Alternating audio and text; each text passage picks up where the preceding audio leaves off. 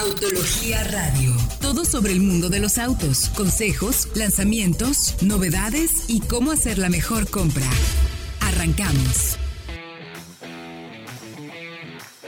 Muy buenas noches, qué gusto saludarlo. Mi nombre es Héctor Ocampo y le estamos dando la bienvenida al mejor programa de autos de México, el uno que hace verdaderas pruebas de manejo, que hacemos profundos análisis y mucho trabajo de información para darles a ustedes todos los datos y tomen la mejor decisión de compra. De eso se trata nuestro trabajo y lo hacemos con un montón de gusto. Saludo como siempre al buen Fred Chabot, quien se encuentra ya listo y preparado con una, un cúmulo de información acumulada lo acumulado tal cual, para que nos cuentes, mi querido Fredo, todo lo que pasó esta semana, que hay novedades interesantes, ¿no?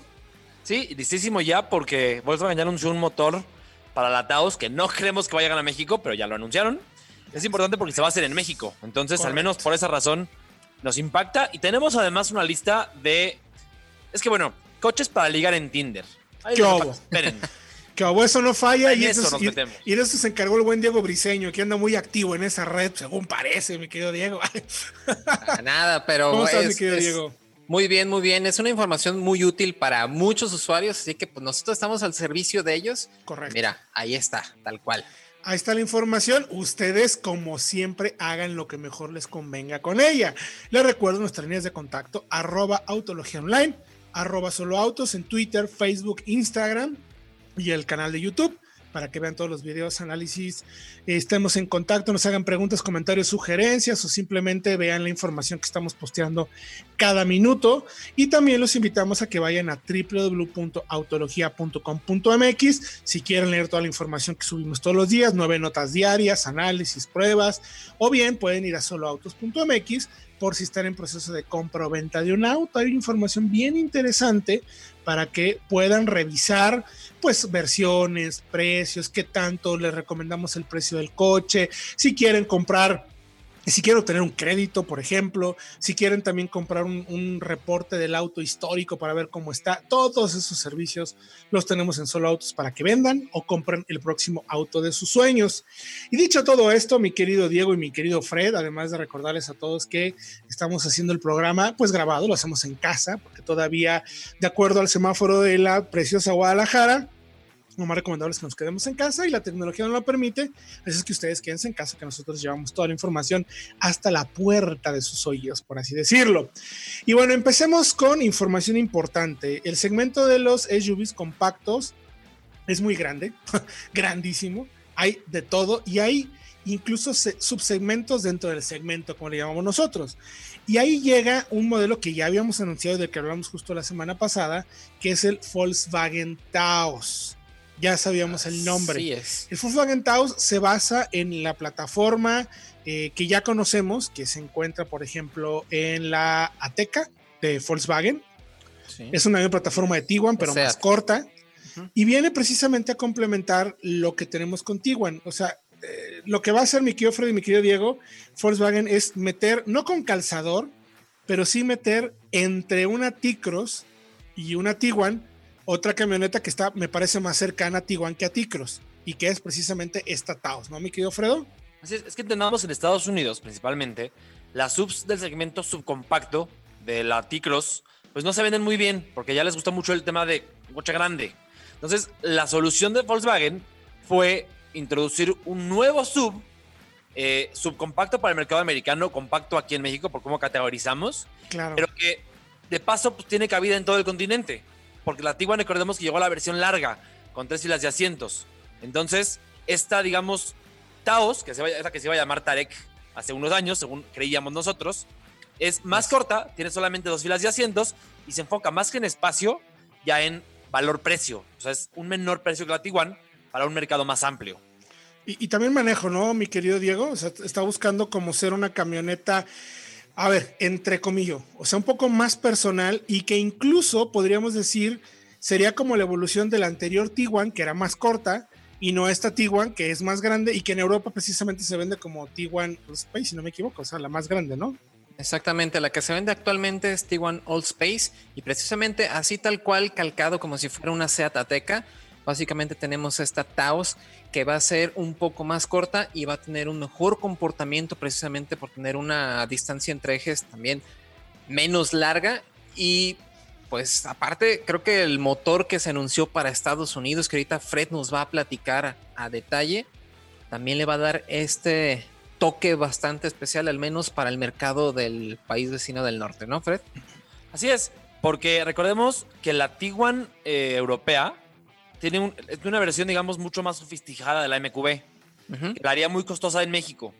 Por eso se desarrolla esta Taos con base en el chasis de la Teca, que no es el mismo que el de, que el de la Tiguan europea, que es más simple en muchas, muchas cosas y por eso puede ser más accesible.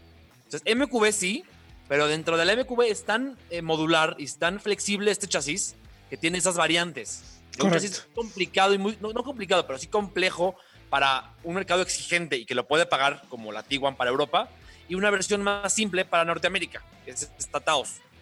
Es correcto. A ver, ahora, esta eh, entonces, yo calculo, y ya tú me dirás, mi querido Freddy, mi querido Diego, el rango de precios tendría que venir, pues, eh, quizás, obviamente tendría que empezar definitivamente despuesito de Ticros, o sea, 450, o por ahí a lo mejor una versión de entrada arriba de, de 420, 430, como lo que vemos. Eh, por ejemplo, será como una especie de SX30, ¿no? Por así decirlo. Exactamente. Y las X30 tiene una oferta más simple, porque son solamente dos versiones, no cuatro, como por ejemplo en unas X5 o en el segmento de, de Tiguan.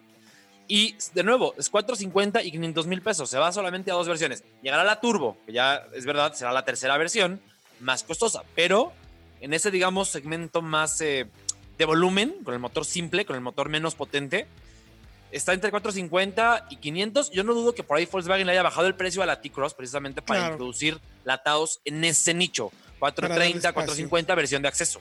Porque la Tiguan en cuánto está arrancando. Ya arranca en 500 prácticamente. Entonces, tiene sentido que la Taos termine en donde arranca la Tiguan. Sí, es un segmento interesante porque además eh, justo lo que viene a cumplir es, si no te si no te satisface el espacio que puedes encontrar en una Kicks, en un EcoSport, en unas X30, en unas X3, perdón, o una CHR, ¿no? Vehículos como más personales, Diego, eh, y no quieres tampoco gastar tanto como en una CRB, eh, RAP4, Tiguan encaja bien estatados, ¿no? Exactamente, y hemos visto cómo este segmento también ha incrementado. Ya también tenemos a la Mitsubishi Eclipse Cross, ahí también haciendo este, su jugada. También tenemos, por ejemplo, Suzuki S-Cross, también jugando ahí entre el espacio, entre un manejo personal. Entonces yo creo que esta SUV de Volkswagen viene a complementar muy bien toda la gama. Sea, prácticamente tenemos, tendremos un subsegmento entre las subcompactas y las compactas compactas, por no decir compactas grandes, donde estaría pues tal cual esta Volkswagen Taos, Suzuki S-Cross, eh, Mitsubishi eh, Eclipse Cross, Mazda X30 y déjenme decirles que podría también encajar la Subaru XB. Quizás con una carrocería no tan sub, pero sí por tamaño, orientación un poco más camioneta, es un poco más, eh, eh, incluso es, es, más, es un poco más como, mm, pues como una Sportwagen, o sea, como una, no sé cómo mencionarlo, como una, como, la, como extra al suelo. Exacto. no es, una, no es una station wagon porque sí tiene ese despeje extra del suelo. Entonces, es una mezcla muy interesante, pero muy interesante. Yo que iba a comentar es el tema del tamaño de la, de la Taos, porque ya se confirmó, junto con las primeras fotos y el tema del motor, que va a medir 442. Ah, mira, eh, justo. Justo. Clavadísima con esas. 11 centímetros menos, 11, no, perdón, 28 centímetros menos que la Tiguan Allspace que tenemos aquí en México. Y que queda clavada con una, con una Eclipse Cross o con una Teca o con una claro. 30 Ahora, un detalle que vale la pena mencionar. Hasta hace 10 años, el segmento, digamos, de nicho, el segmento de volumen de las subs compactas, una CRB, una RAV4, medía esto, medía 4 y medio. Correcto. Ya todas crecieron, porque todo el mundo quiere más espacio. Ahora hay espacio para que estas compactas originales vuelvan a introducirse con el tamaño original de la subcompacta. Pues toda esa información la pueden encontrar en www.autologia.com.mx para que chequen cómo se ve, qué motores tiene y el análisis que hicimos para que puedan ver si es o no o será su próxima buena compra. Por lo pronto nosotros vamos a ir a música y regresamos con los precios, versiones, cuántos millones cuesta el Taycan en México. Esto es el lanzamiento de la semana. Ya estamos de regreso en esto que es Autología Radio 105.9 de FM para toda la hermosísima República Tapatía y también a través de las aplicaciones digitales para todo el planeta. Y si apenas nos están sintonizando, mi querido Diego, ¿cuál es la recomendación para que no se pierdan todos los contenidos que hacemos semana a semana y también día a día aquí en Solo Autos y en Autología?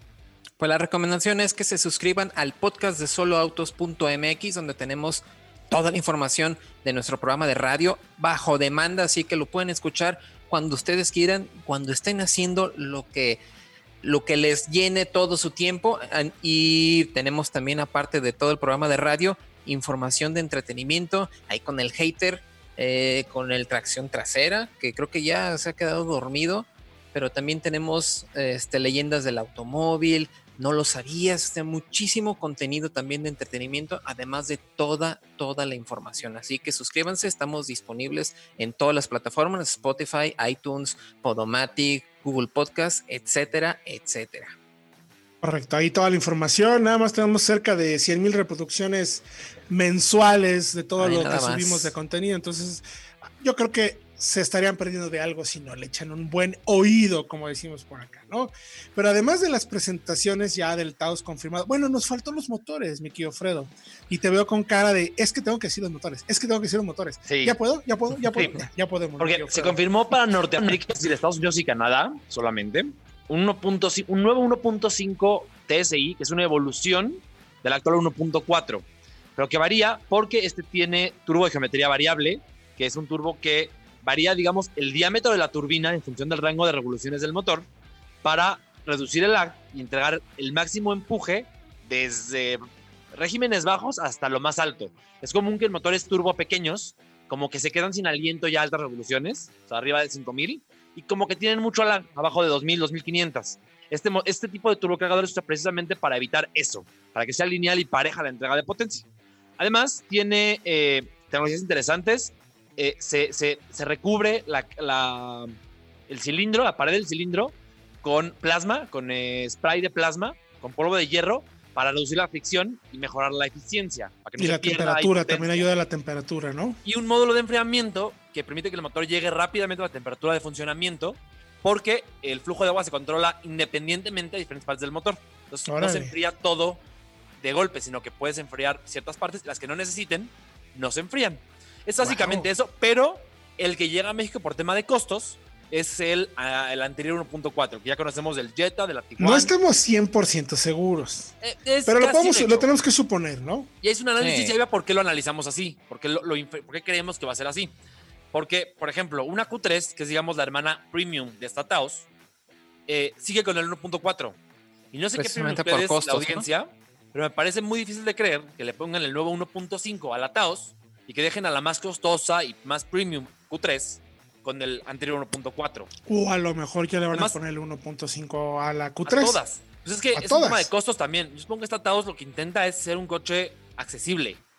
Y si le ponen el 1.5, que sería interesantísimo, lo probamos ya en la 1, que es un coche que lo monta, lo probamos sí, claro. yo, y es sí. fantástico este motor. Pero seguiría arriba en precio, me parece. Yo por eso estoy casi seguro que se va con un 1.4, caja Tiptronic de 6, porque en Estados Unidos también se anuncia una Tiptronic de 8 velocidades, como el Jetta, y una DSG de 7 con eh, el, la tracción integral. Habrá que ver, habrá que ver qué dice el tiempo. 13 de octubre, presentación mundial. Ahí les tendremos más detalles, evidentemente. Por lo desde pronto, www.autologia.com.mx, correcto, desde México. Y otro que, que llegó que mencionábamos, a ver, Porsche Taycan. O sea, ah, lo que digamos, no, no es que no. esté de más, pero ¿qué más les podemos decir? Es la joya de la corona de la marca deportiva. Y estamos hablando de que en México llegan precisamente las versiones más potentes. 681 caballos y 761, si no me equivoco, ¿no? Sí, en turbo y en sí. turbo S. Turbo Ambos y turbo exceden... S. Me, me, me, hace ruido el turbo y turbo S, pero bueno, es una lógica. Eh, es una lógica extraña. Mercadológica, claro. Sí, es totalmente mercadológico. Eh, tiene sentido. Eh, 3.3 y 3.9 millones de pesos para empezar. Eh, como base, porque como usted base. ya sabe, los configuradores de Porsche, que por cierto ya está activo ahí el configurador para el Taycan Yo ya configuré el mío y me salió como cuatro y medio. Estoy en un problemón porque pues no Nada sé, más cuatro y medio, no porque sé. yo me fui, me fui a cinco y medio. de puras opciones. Exacto. Acuérdense que los opcionales ya hemos hecho algunos videos en vivo, mi querido Diego, ¿te acuerdas? Sí, Porque claro. Fred no nos peló esa vez, no quiso Ah. configurar. Él quería configurar su MX5 y ya lo pidió naranja y se acabó. Se le acaban las opciones. Nosotros configuramos nuestro 911 y nos salió como 2 millones nomás de adicionales. ¿no? Puras opciones, exactamente. Exacto. Ahora, a ver, este auto es importante, yo más allá de los datos técnicos que son buenos, eh, eh, 2.8 el turbo S de 0 a 100, 3.2 de 0 a 100 el Que no dudo turbo. que igual en nuestras pruebas, ¿eh? Perdón que interrumpa, las, los va a igualar en nuestras pruebas Sí. reales. Sí, no lo dudo ni tantito. Eh, vamos a necesitar asistencia médica a la hora de hacer el 0 a 100, 0 a 60 0, porque vamos a acabar con el cerebro embarrado en cada una de las paredes, frontal y parietal, como decía mi tío el doctor.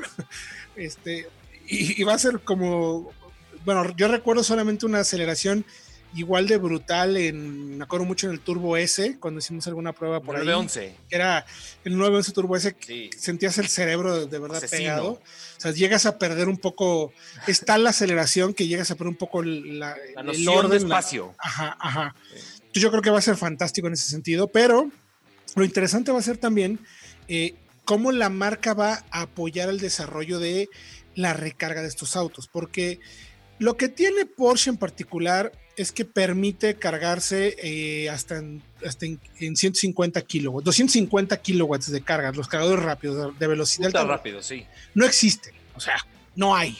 No de aquí. No, Y hablan de 800 voltios también de velocidad, que, que en términos prácticos tampoco es que mejore mucho eh, si cargas en 11 watts, en 11 kilowatts o en 200. Pero a la larga, lo que se busca es que a largo plazo sí vas a poder ir mejorando. O sea, digamos que se está yendo como a lo más alto posible en todos los tipo- tipos de recarga para que sea un vehículo eh, que trae lo último en ese sentido, ¿no? Que, que sabemos que en un año ya va a ser, no, no digamos obsoleto, pero va a haber alguien que seguramente lo va a mejorar. Va a mejorar. Inclusive dentro de probablemente el grupo Volkswagen o quizás el propio Porsche. Lo interesante es cómo la marca va a empezar a, dotar diferentes centros, habla de nueve en todo el país donde están sus Porsche Center, que van a tener este tipo de cargadores ultra rápido o entendiendo que alguien que se puede comprar un Taycan que tiene eh, los 3 millones o los 4 millones para comprarse el coche de capricho, eh, pueda tener un cargador especial en casa que va a ser eh, por lo menos de 11 kilowatts hora, el máximo posible, como lo que ofrece la Q8.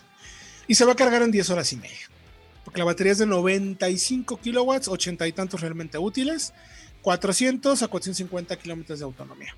Buenos datos, pero yo creo que el tema, lo que representa en términos, ya me dirán ustedes, de discurso, no tanto el tema del auto, o sea que sí es importante, pero el discurso de Porsche, de decir, ya le entramos a esto, ya es una marca por realmente de volumen, o sea, es deportiva de alto desempeño, pero tiene volumen. Y chequen este dato, en agosto, el modelo más vendido en Europa de Porsche fue precisamente el Taycan. 25% de las ventas de Porsche fueron del Taycan. ¿Cómo ven ese tema? Nos quedan 30 segundos. Muy bien, ¿no? Híjole. Venga, gracias. Buenísimo. Vamos a un corte.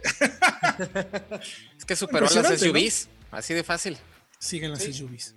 Siguen las SUVs. Eh, obviamente, sí que lo puedes configurar en Porsche.com.mx Latinoamérica y búscalo. Está fascinante, es hermoso, es tan grande como un Panamera, eh, cajuela y front, o sea, cajuela delantera y cajuela trasera. Está, es hermosísimo, parece interesante. Una pantalla de 16 16.8 pulgadas en el frente, tres pantallas, una central, otra para el pasajero, toda la tecnología de la marca, eh, suspensión neumática, varias, todas las asistencias que puedes pensar en un Porsche. Y lo interesante es que ya está en México, lo puedes empezar a configurar para que dentro de 3, 4 meses te llegue, ¿no? Que me parece que es, es un poquito más que tardado. Y además, bueno, pero es un coche que la gente va a estar dispuesta a esperar seguramente, porque Seguramente. los Porsche Centers en todo el país ya tienen, digamos, un eh, asesor que te va a ayudar a configurar tu Porsche tal como lo quieres para entregarte un código. Y con ese código va a ser muy fácil que la agencia a la que lo pidas lo pida tal cual a la fábrica, para que te llegue tu Taycan tal cual lo quieres. O sea, si vas a pagar... Es correcto, millones es coche correcto, mi querido Fred, es correcto. www.autologia.com.mx Échenle un ojo para que vean toda la información sobre este Porsche Taycan. Mazda celebra 100 años de historia y por ello presentó su nueva edición especial 100 aniversario, una exclusiva serie limitada a 430 unidades únicamente en México. Los vehículos disponibles en nuestro país son Mazda 2 Hatchback, Mazda 3 Sedan y Hatchback, Mazda CX3 y Mazda MX5. Se tendrá una preventa exclusiva online con una dinámica especial llamada Coleccionistas. A partir del 21 de septiembre deberás de ingresar este código en el módulo en la página web www.mazda.com.mx.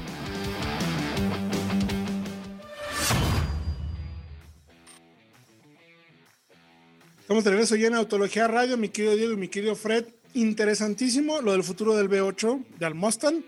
Todo por, yo no quiero decir sí capricho, pero me parece como una... Es como de esos temas que hacen los gobiernos con tal de quedar bien, ¿no?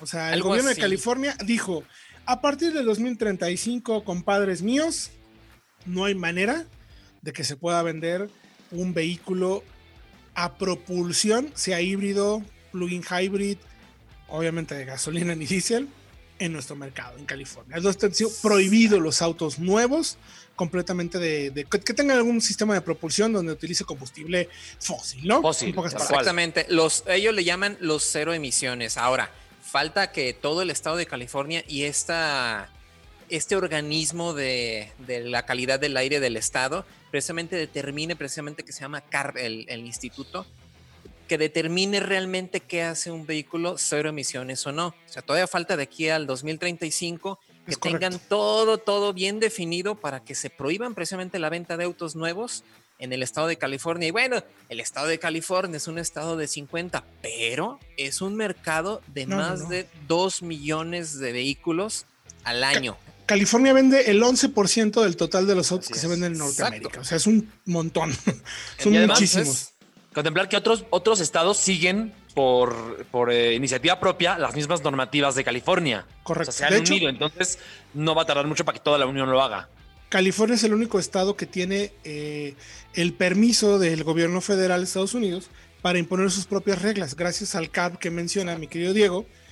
El resto de los estados los pueden seguir siempre y cuando no superen los datos de, digamos, la, pues sí, la regulación que tiene la propia federación, ¿no? O sea, es todo un tema ahí. eh, digamos que California tiene que probarlo, pero ahora la EPA, que es la, la Agencia de Protección del Medio Ambiente en la parte de aire, le dijo a California, oye, compadre, o sea, o sea, sí, pero acaba de haber apagones por, el- la, por el- la ola de calor en California. 400 mil hogares se quedaron sin, sin luz porque no había suficiente aire, o sea, no hubo energía eólica suficiente y la generación, la- las plantas generadoras de electricidad a partir de gas tuvieron que hacer un shutdown porque pues, estaban rebasadas de la demanda de aire acondicionado.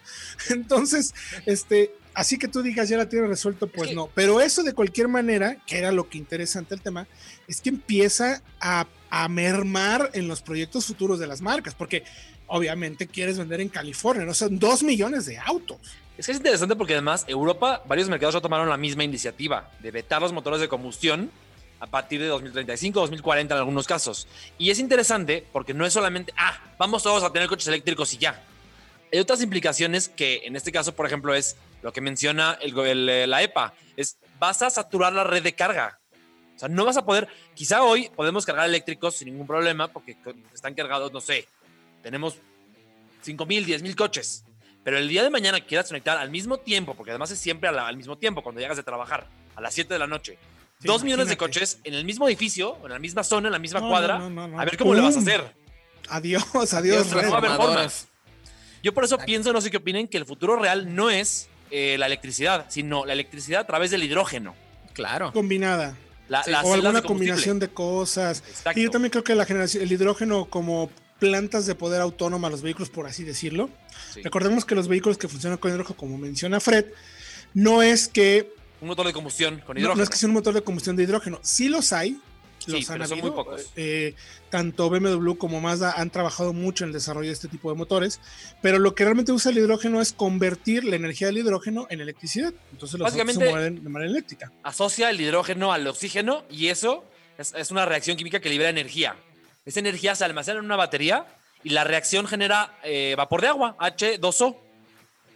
por el- la, la- la asociación del hidrógeno con el oxígeno. Es Bueno, correcto. Entonces, ¿pero qué va a pasar entonces con Ford?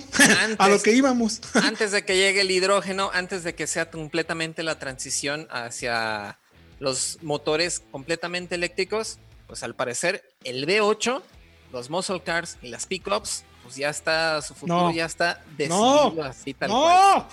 No, no, Eh, demonios, no. Fíjate que entrevistaron a Kumar Galorta, que es el vicepresidente para la región de Norteamérica de Ford Motor Company, y dijo, pues vamos a seguir fabricando V8, sí, pero pues la transición, o sea, la Ya empezó. transición ya empezó y la transición va a suceder. Inevitable. O sea, Exactamente. no hay manera.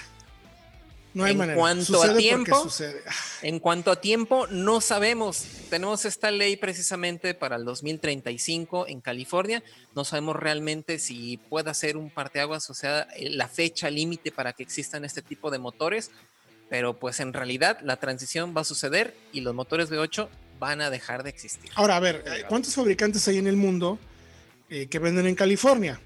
Y que son los 2 millones, ¿no? Entonces, tiene que ver evidentemente con un tema de cómo lo organizamos para que yo no creo, o sea, yo también creo, por ejemplo, que igual si en California no se venden, pues hay otros, hay otro 90% del mercado americano, los chinos, incluso en México, donde sí se compran este tipo de motores. México vamos a estar años luz detrás en ese sentido, ¿no? Pero vaya, es un tema interesante, o sea, de, de cómo, cómo efectivamente empieza a pues decidir el futuro de la movilidad, este tipo de decisiones, este tipo de, pues, de acciones de los gobiernos, que es lo que he insistido. El gobierno, los gobiernos son los que van a decidir qué va a pasar con el tema de la movilidad, ¿no? Eso es interesantísimo en ese sentido.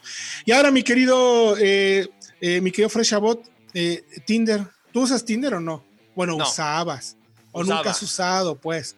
Pero ¿cuáles son los mejores autos para ligar en Tinder? Eso es un tema interesante. Pues es que ¿De dónde viene ese estudio- estudio? Porque está como muy fumado también. Pero está, pero está interesante. Está interesante porque el estudio, eh, digamos, intentó poner fotos de perfil en Tinder del usuario con diferentes autos. Para ver cuál tenía mayor probabilidad de tener un match. Es decir, que alguien, de que la, la persona que estaba al otro lado del teléfono, pues le gustara o, o dijera que sí a esa persona. Y los coches que más, más populares en Tinder fueron.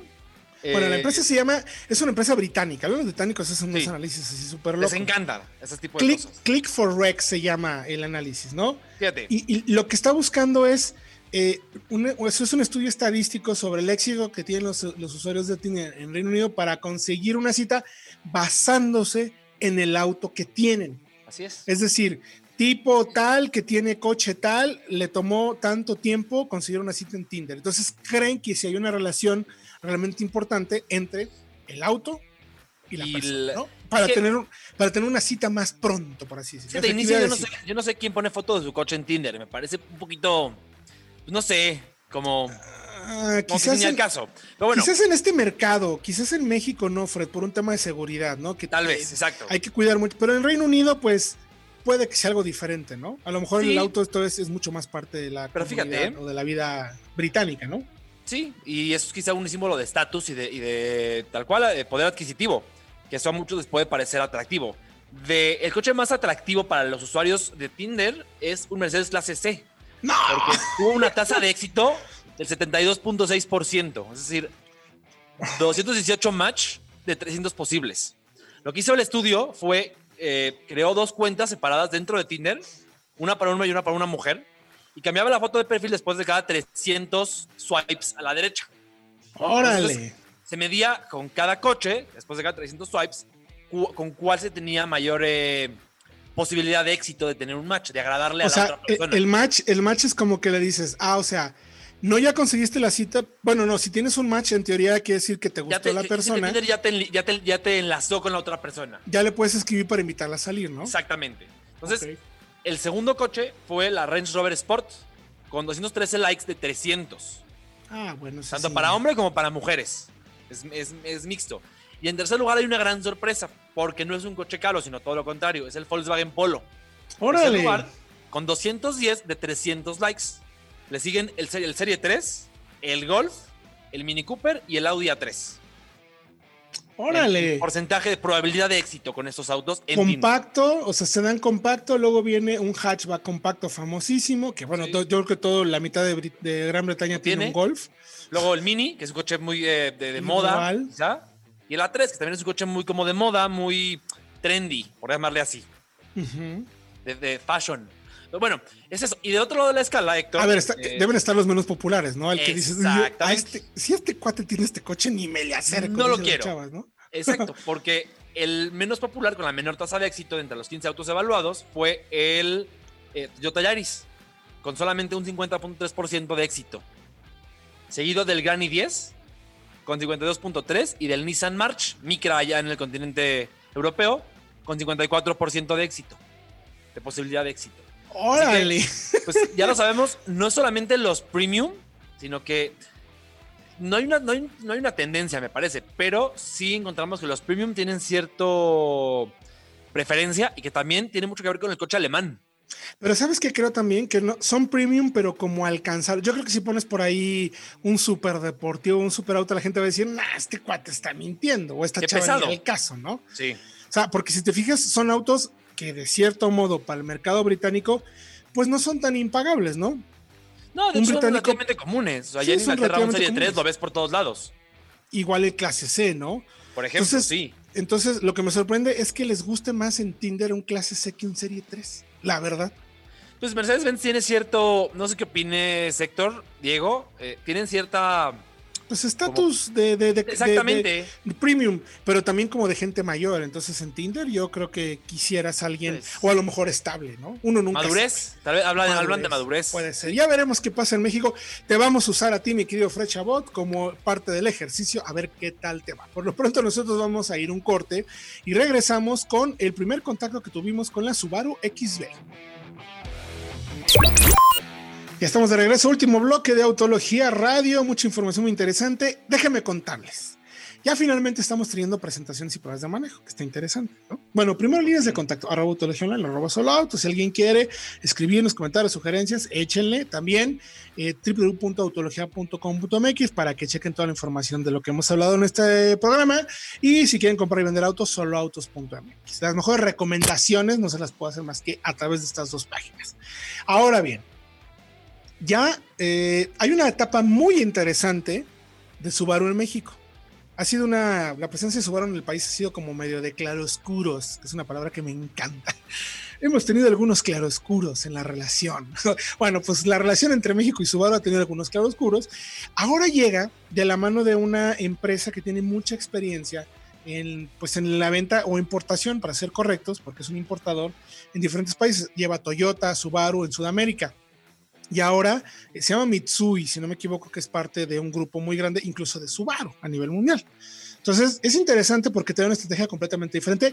Llevan ya un par de años, tal cual, limpiando la marca, limpiando distribuidores, decisiones, servicio. Me contaron anécdotas que llegaron a encontrar este, agencias en donde se atendían en cocheras.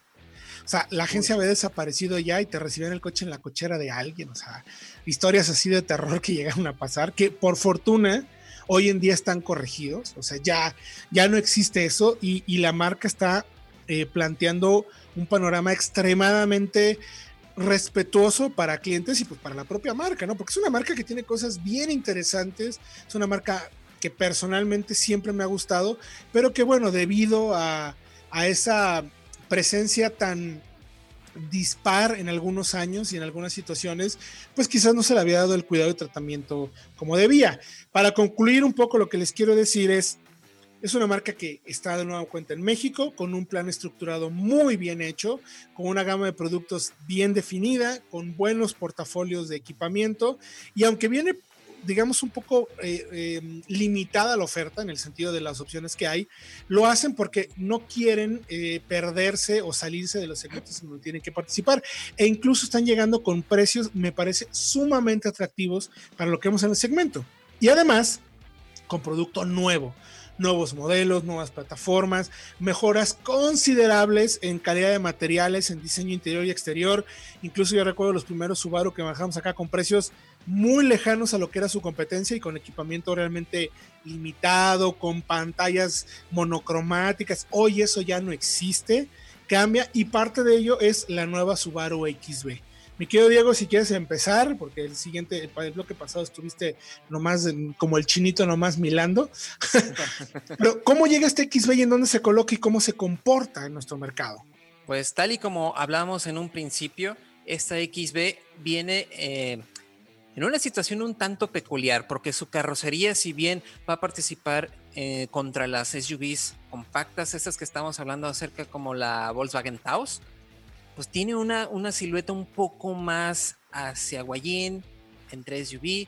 O sea, es un poco rara, pero tiene una muy buena altura al, suelo, lo cual lo convierte tal cual en una SUV. Y pues bueno, es una muy interesante porque además todas vienen con tracción integral y eso la pone como en otro nivel, ¿no? Totalmente diferente, Fred. O sea, es un concepto bien interesante. Muy bien interesante. Es un concepto que existía, pero que nadie, no sé qué opinen, había hecho en ese segmento, porque existe de, en un, por ejemplo, Renault Stepway. No quiero compararlos, pero es la idea de tener un hatchback al que agregas cierto aspecto eh, aventurero. Pero aquí lo que hace Subaru muy inteligentemente es que lo lleva, ese mismo concepto, al segmento de los compactos y que realmente lo hace una sub, porque tiene tracción integral y porque tiene ciertas capacidades. Un Stepway, por ejemplo, jamás podría, o sea, no es una sub. No, no, no. Es un compacto altito que la verdad deshonestón. El XB no, el XB sí es un coche, pues, que tiene capacidades todoterreno y que tiene esa sensación de sub y que se coloca como tal por debajo de la Forester. De hecho, recuerden que esta, la tercera generación, nació como una versión Guayín de la impresa. Luego tuvo tanto éxito que dijeron, oye, vamos viendo pues qué onda, ¿no? A ver si lo hacemos como más. Y ahora sí, es, es más, ellos mismos la colocan, dicen subligera, me llaman ellos. Y hacía mucho que no escuchaba ese término. ¿eh? Sublight, sí, es, de hace 15 años. Sí, yo recuerdo, exactamente, yo recuerdo muy al principio cuando empezaron a salir los primeros subs, es un sublight. La primera no era el sub. Por ejemplo. Exactamente. Exactamente. Entonces, es interesante porque, eh, a ver, hay, hay cosas que me llamó poderosamente la atención, rango de precios. 430, 530. Tres versiones. La versión top, bueno, la versión de entrada, todas vienen motor boxer 2 litros, 150 caballos, si no me equivoco. Así es. Por ahí más o menos de libras pie. CBT de 7. No está mal, pero se queda quiero decir, si le pusieron 10 al motor, o sea, porque digamos que se compartirá muy bien, entendiendo lo que ya mencionamos contra quién compite, ¿no? Mitsubishi Eclipse Cross, X30, todos son más potentes o por lo menos con un motor con reacciones más vivarachas. Ajá. Este sería como quizás el más lento, si tú quieres llamarlo así, pero no pierde en encanto, porque se maneja muy bien, me gusta cómo se maneja. Y ya cuando te vas fuera del camino, que es como yo creo uno de los principales atributos que tiene, que no tiene la demás oferta, eso sí hay que decirlo, es de verdad sorprendente lo que es capaz de hacer.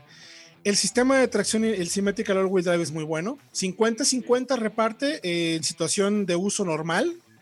Y cuando ya le pones un sistema que se llama X-Mode, que hay una versión en la Forester que tiene dos velocidades, por así decirlo, dos modos. En esta tiene un X-Mode normal, donde te permite, de acuerdo con la marca y según vimos en las pruebas, puede mandarte hasta el 100% de la fuerza a una sola rueda.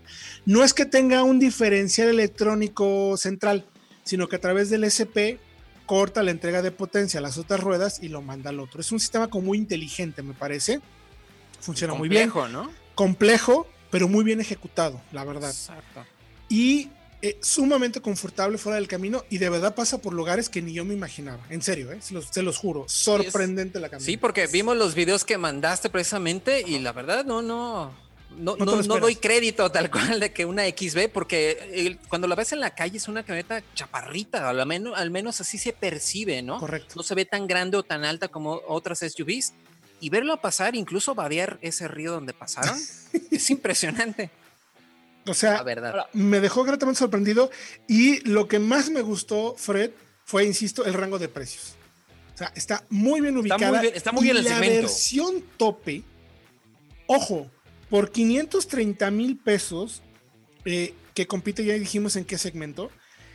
No, no hay ningún otro modelo en el mercado que te ofrezca un sistema de tracción integral con estas capacidades, ni los sistemas de asistencia a la conducción que tiene el sistema EyeSight, que eh, el EyeSight incluye eh, cámara de reversa con eh, frenado autónomo, o sea, por, detección de peatones o de objetos, frenado también frontal desde 0 hasta 180 kilómetros, te puede frenar por completo el auto.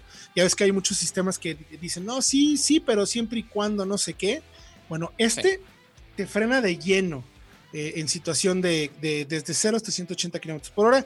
El blind spot para eh, punto ciego y mantenimiento de carril, además del control de velocidad de cruzado adaptativo también. O sea, tiene muchas cosas que no tiene el segmento. Es que algo que es importante de, de, de Subaru, que es este tema que los ha hecho muy famosos en Estados Unidos y en Canadá, porque en donde hay nieve frecuentemente o lluvias muy intensas, este sistema les da esa ventaja de que son más seguros en autopistas, incluso en pavimento, pero en condiciones adversas. Y una de las ventajas que tenía Subaru antes, que ya no tiene, es que eran más caros.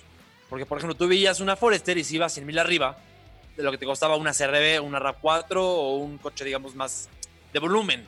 Ya no, ya arrancan en el mismo precio. Ya la arranca, por ejemplo, una XB que arranca en cuánto dices, 430 decías? 429 la versión, la versión manual, ¿no? Pues manual, una X30, por ejemplo, está en 446. Una Eclipse Cross está también en ese rango. Entonces ya está justo donde tiene que estar y agrega ese plus de sí. capacidades todoterreno. Y además, muy bien acabada, a pesar del 4x4 que andábamos en frega, cero ruidos parásitos, muy buenos asientos. El espacio atrás está buenísimo Solo la cajuela sí se queda un poquito corta de, dentro del segmento, pero es porque trae la llanta de refacción grandota. Yo creo que entendiendo que si vas a hacer 4x4 no, y tienes okay. un golpazo, pues vas a querer mejor usar una llanta completa. ¿no? Y que en México la necesitas, porque además aquí También. se la llanta muy seguido.